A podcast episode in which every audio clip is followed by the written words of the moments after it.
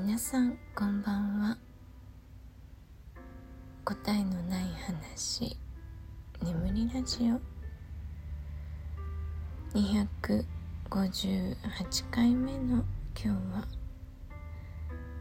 できることとできないこと。というテーマでお話ししたいと思います。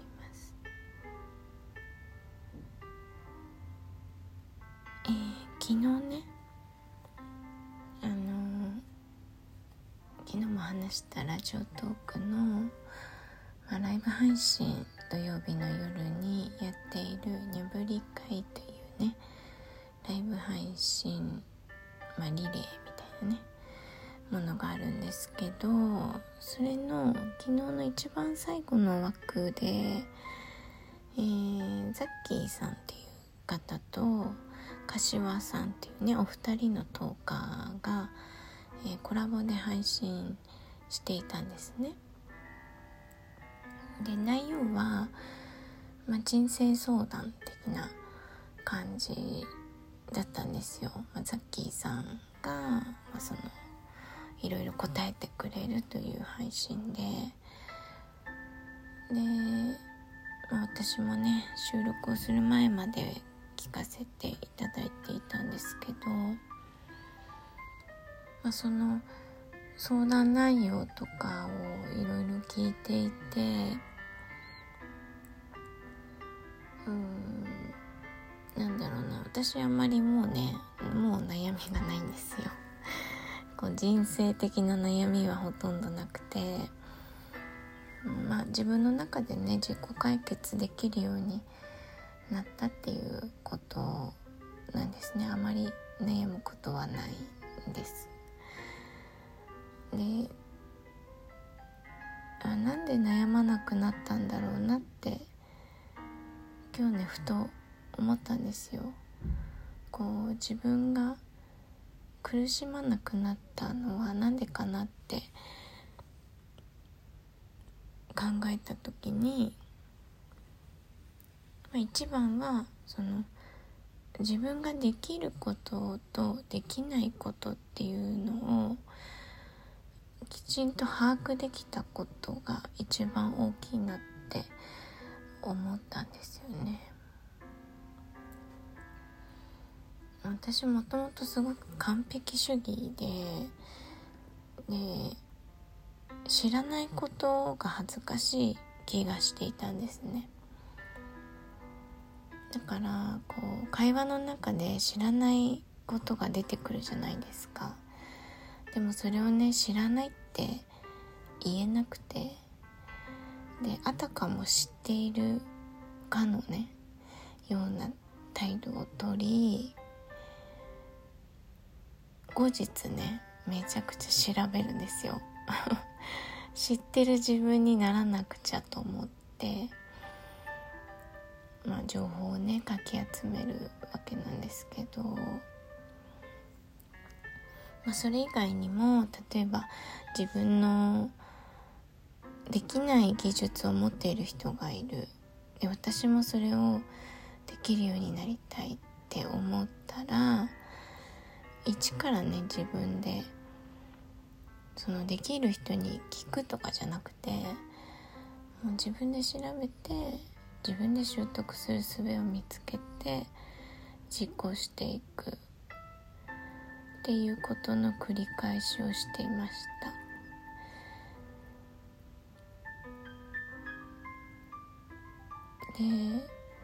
でなんだろうな。本当に何でもやったし興味があるものはね。でもねこうあの人が知っていたことを知っても全然満足しないわけですよ。補填でしかないからね。ででまたさらに違う会話でまた知らないことが出てきて。でそれは何かこう経験することでも一緒で。でなんだろうな。終わりがないなっていうことに、まあ、だいぶね年を重ねてから気が付くわけですよ。まあ、若いからできたのかなとも思うけどうんまあある時限界を迎えるわけですよね心が限界になる なんかちょっと今なまった感じになったけど心が。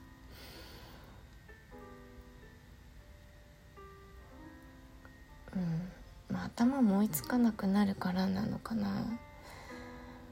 う、もともとね覚えるのが苦手だからそうそう勉強系がねだんだんこう勉強しても身につかなくなっていったなっていう感覚はありましたね簿記とかやった時に。まあ、何でもね突き詰めたくなる性格でもあるので始めたら自分が納得いくまではやりたいんですけど、まあ、その持続力がなくなってきた感じだったかな。でまあいろいろんなことがあって、まあ、タイミング的にだったのかもしれないんですけど、まあ、自分のその行動をね見直すことがあったんですよね。でその時にこうできないことをできないって認めていいんだっていう気持ちに初めてなったんですよ。自分の中でできない知らないが許されないことだったんだけれどもうそれにね OK を出したんですよね。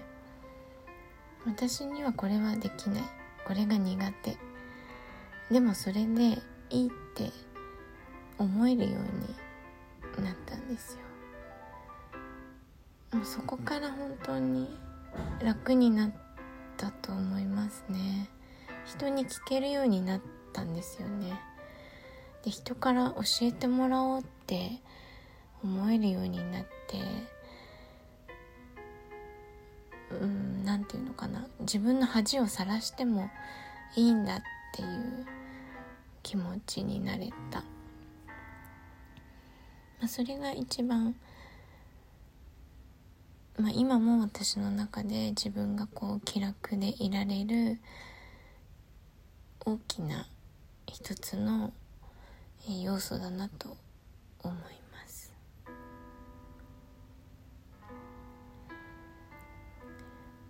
でこういう話をすると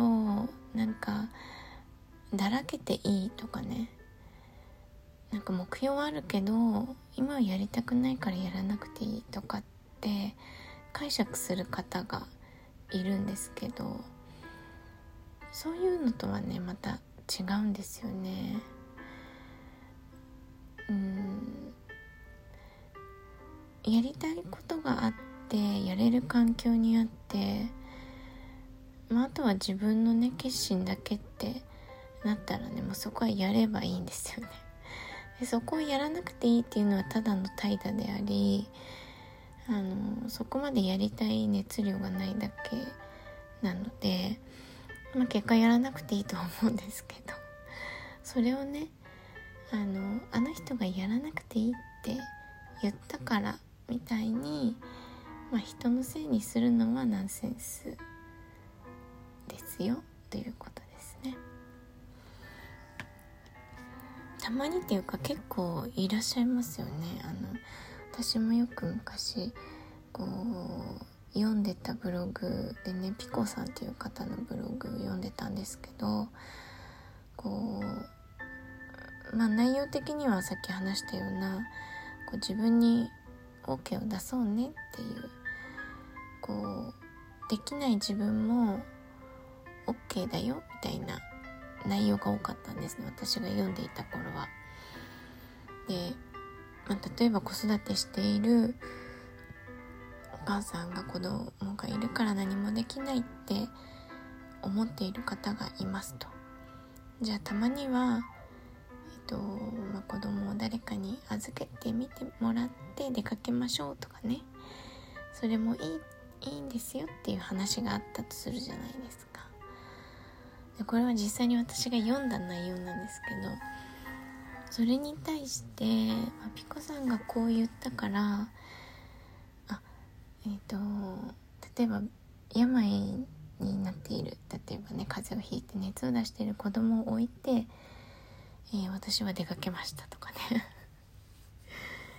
いやそうじゃないでしょみたいな。ピコさんもそういうねお話もされてましたけどその自分の都合のいいように捉えるのではなくて本当にその苦しい場面を回避するための一つの考え方としてこういうものがあるよということなんですよね。まあ、これは全てのねこうスピリチュアル的なお話をされる方自己啓発のお話をされる方の、えー、内容にね共通することなんですけどこれをね履き違えるとあの、まあ、難民になっていくんですよね。この人がこう言ったからじゃあこっちの人に聞こうでこっちの人がこう言ったからっていう風にねこう、まあ、結果として振り回されることにはなっていくので、まあ、あくまでね最終的な決断の責任は自分にあるというベースがあっての、えー、自分で今できることとできないことを見極めるということが大切かなと思います。